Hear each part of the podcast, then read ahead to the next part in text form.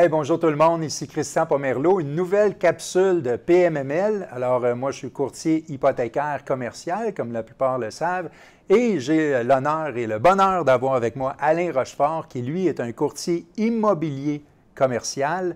Et euh, ben, salut Alain. Ben, bonjour, ça va bien? Ça va très bien. Euh, Alain, euh, en plus d'être un spécialiste du multilogement, comme la plupart des, des, courtiers immobiliers de PMML, mais il y a aussi un créneau supplémentaire. Il est courtier immobilier commercial pour du commercial pur. Absolument. Ouais, ça, ça veut dire que tu fais de la tour à bureau, tu vas faire du centre d'achat, de l'hôtel, du récréatif. C'est quoi que tu fais, là? ah, écoutez, ça se passe de différentes façons. Les clients viennent me voir pour leur projet. Euh, à travers le temps, j'ai fait toutes sortes de transactions, fait que j'ai toutes sortes de demandes de mes clients. Donc, euh, il y en a qui vont vouloir se spécialiser sur du développement de terrain. Ils vont me dire, déniche-moi un petit quelque chose de spécial. Euh, d'autres vont venir me voir pour avoir mon opinion, pour les aider à optimiser leur immeuble. C'est-à-dire mhm. qu'il est dans un secteur moins winner, ils veulent le vendre, mais ils se posent la question, est-ce que je dois changer mes locataires? Je dois-tu renouveler mes baux? Qu'est-ce que je dois faire? avec mes connaissances, mes expériences, ben, j'arrive à optimiser soit l'achat ou la vente euh, des propriétés euh, puis des projets de mes clients. Donc ça, c'est euh, mon point fort, je vous dirais. Qu'est-ce qui t'a... Euh, qu'est-ce qui t'a... Tu sais, la, majorité des courtiers immobiliers, quand ils font du commercial, ils veulent être dans le multilogement parce que c'est facile, tu sais, puis c'est comme une machine à saucisses, tout le temps la même chose. Même moi, quand je les finance, c'est pas mal tout le temps la même chose. Mais le commercial est tellement différent. Qu'est-ce qui t'a attiré, toi, à vouloir faire du, commercial pur, là? c'est une belle question. En fait, ça remonte à, depuis que mon début de carrière. J'ai commencé, j'ai vendu des maisons comme tout le monde, des condos, des plex. Puis à travers le temps, ben, j'arrivais toujours avec un client qui avait quelque chose de différent puis de spécial, puis j'étais toujours allumé. Ça, pour moi, là, euh, la passion, c'est quand même la base de tout dans la vie. Puis, euh, oui, on veut faire des belles transactions, euh, oui, on est content, on a vendu ça, on a fait des sous, tout ça. Mais à la base, je me rendais compte que quand il y avait un défi, je comment je dirais ça, j'irradiais, j'étais heureux, mon bonheur. Euh, euh, puis c'était pas toujours la somme d'argent versus la somme d'efforts et tout. Pas du tout. C'est Même si c'était le contraire, qu'il y avait eu beaucoup plus d'efforts et peu de sous, j'étais aussi heureux que si j'avais fait une autre transaction. Il y avait le, souci d'aller optimiser. Pourquoi que je suis comme ça? Bien, je pense que c'est le plaisir du défi euh, à, la base. C'est, le commercial, c'est tout le temps un nouveau défi, même en, financement. Puis, euh, je pense que ça enlève beaucoup de routine. Hein? Ah, c'est pas la même chose. Puis, vu que ça fait 20, 98, ben, je suis dans ma 21e année, on est en 2019, bien, c'est important d'avoir euh, quelque chose qui te fait te lever le matin, puis d'avoir euh, le, désir, la passion, de dire, ah oui, j'ai réfléchi à telle situation avec mes années d'expérience, j'appelle des vieux contacts, il, me revient des scénarios de, de, de, vécu, d'expérience, qui me fait dire, ah oui, on pourrait régler ça de telle façon, puis ça me donne des pistes. Puis là, les clients me regardent, puis ils disent, d'où tu es allé chercher ça, toi? Bien, c'est la mode de toutes ces années-là. On a un passionné de commercial pur. Hein? Euh, je pense qu'on peut voir ça. Maintenant, pour, pour les gens qui nous écoutent, là, euh, c'est quoi les avantages? Qu'est-ce qui peut être un avantage? La plupart sont, sont beaucoup habitués à investir dans le, le, multilogement. Euh, qu'est-ce qui est un avantage d'investir dans le commercial? C'est sûr qu'à la base, c'est un profil d'individu, je dirais. Oui. pas juste parce que ça prend plus de sous, mais euh, souvent, c'est des gens qui vont pas aimer l'idée de, par exemple, transiger avec la régie du logement. Oui, entre autres. Ce concept-là là, euh, brûle beaucoup, ben brûle, c'est une façon de parler, mais euh, mal à l'aise beaucoup de, de mes clients. D'investisseurs. oui, oui. Ils disent apporte-moi un dossier commercial, je vais le regarder, je vais l'adorer, on va le travailler, oui, mais si tu amènes du résidentiel, vont faire Ouais, mais tu sais, pas beaucoup de place à l'augmentation, il faut se battre pour avancer, puis ci, puis ça. Au niveau de la rentabilité, comment tu vois ça? Donc, c'est ça. Là, le grand point, c'est la rentabilité. On parle des immeubles qui vont être payés sur un, une expectative de entre 15 ans et 20 ans, règle générale. Souvent. la rentabilité de l'immeuble va être plus grande de cette, due à cette raison-là. Aussi, parce que euh, les, les, les, coûts d'entretien souvent sont à la charge des locataires. Mhm. Euh, donc, il y a moins de gestion.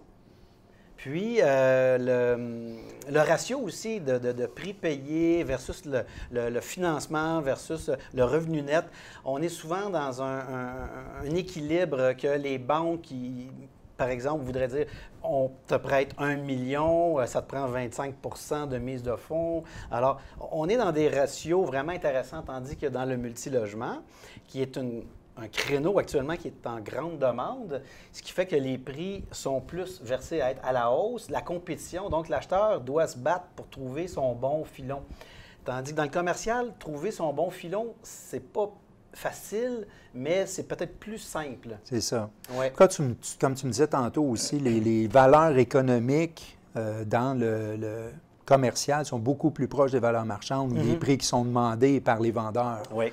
Ce qui est très différent dans le, du multi aussi mais tu as raison, le fait, comme je le fais en financement, le fait qu'on finance souvent sur du 15 ans, 20 ans, on peut aller jusqu'à 25 ans, euh, que c'est souvent les ratios prévalents sont 65, des fois jusqu'à 75% Propriétaire occupant, ça peut monter jusqu'à 100% mais l'idée, c'est que la règle du pouce, c'est à peu près 65 fait que ça demande plus de mise de fonds, mais pour quelqu'un qui est capable de le faire, ben le cash flow est pas mal plus, euh, pas mal plus là. Puis euh, finalement, on se ramasse avec un building, un immeuble qui vient rentable rapidement parce qu'il est payé tellement vite. Exactement. Moi, je sais qu'un des créneaux, en tout cas que je vois, là, je trouve qu'un des secrets les, mieux gardés, c'est le semi-commercial.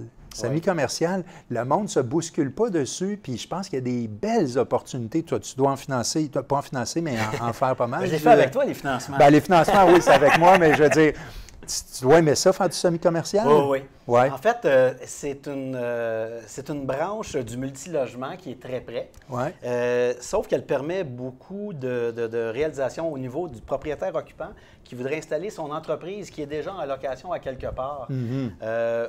aussi, des fois, on va juste comme scinder les, les locaux en bas.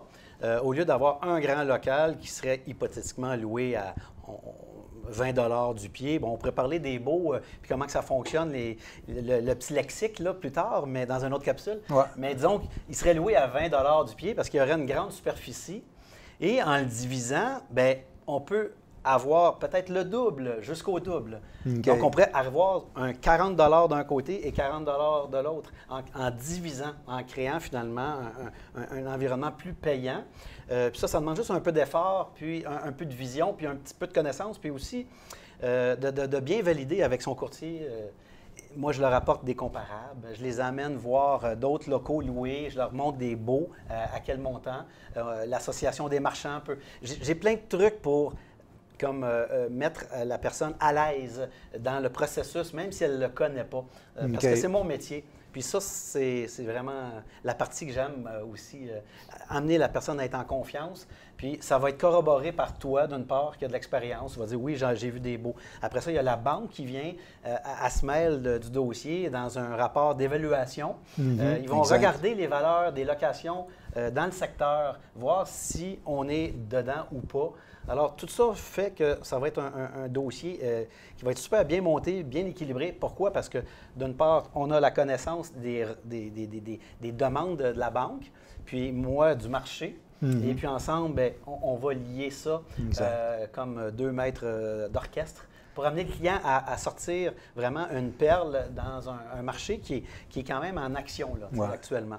Puis bien travailler entre un courtier euh, immobilier et un courtier hypothécaire, c'est une grosse clé parce que c'est ça qui fait rouler la, machine, parce qu'on sait que les délais en financement euh, commercial, ça peut être extrêmement long. Il faut se remettre de patience. absolument.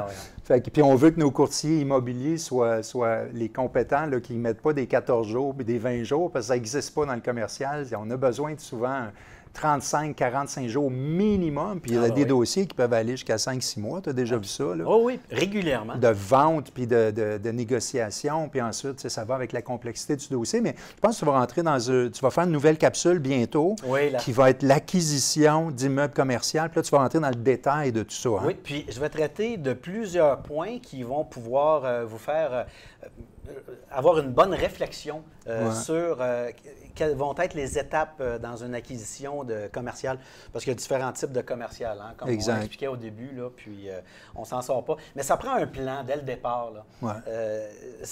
quand le client vient me voir, il y a un plan. Dernièrement, j'avais un client qui c'était une start-up. Et euh, c'est difficile, une start-up. Personne ne veut. Les, euh, les banques ne les veulent pas. C'est difficile à financer aussi. Oui. Puis, mais j'ai réussi à avoir un vendeur qui, lui, ben, il, veut vendre, mais pas trop. Puis il veut louer, optimiser ses locaux. Et il est prêt à donner une chance à, des start-up aussi. Alors, ma connaissance du marché va aider aussi en fonction du projet. Mais c'est un teamwork. Parce que toi, tu vas rentrer, tu vas dire, OK, euh, ces gens-là, ils ont de l'équité, ils ont des immeubles ailleurs, ils vont pouvoir donner des garanties. On, va louer l'immeuble, euh, puis après ça, on va l'acheter. On va passer par deux étapes. Ça. Et on va montrer que la business va bien. Tout ça appuyé avec le propriétaire que lui est prêt à vendre dans deux ans, par exemple.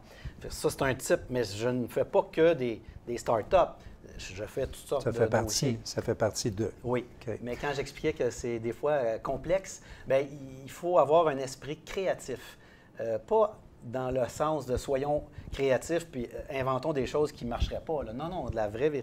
Des fois, il faut refaire des baux, renégocier. La banque nous demande, il reste deux ans à courir, par exemple, sur un, bail qui, qui représente 70% des revenus de l'immeuble. Alors, la banque, elle, je sais que c'est important. Alors, moi, je rentre en ligne de compte, je dois convaincre le vendeur, avec toi qui a bien démontré que l'acheteur a les moyens et la capacité de se rendre jusqu'au bout. On a un immeuble qu'on a évalué, euh, qu'on sait qu'il a un potentiel financier X. On sait que l'immeuble est propre aussi, environnementalement parlant, euh, parce que ça, ça fait partie des obligations aussi, vérifier que l'immeuble est, propre. Euh, pour les financements. Donc, une fois qu'on a quand même bien établi tout ça, il nous reste par exemple une étape d'aller renégocier. Alors, ça fait partie des mandats. Je, m'implique dans le dossier. Euh, j'ai des contacts euh, avocats ou notaires euh, qui sont des spécialistes du bail commercial. Fait qu'on va se laisser de la matière pour ton vidéo. Oh oui, parce que là, je suis parti, là, avec mon bon petit café. C'est ça, c'est ça qu'on appelle la passion, hein?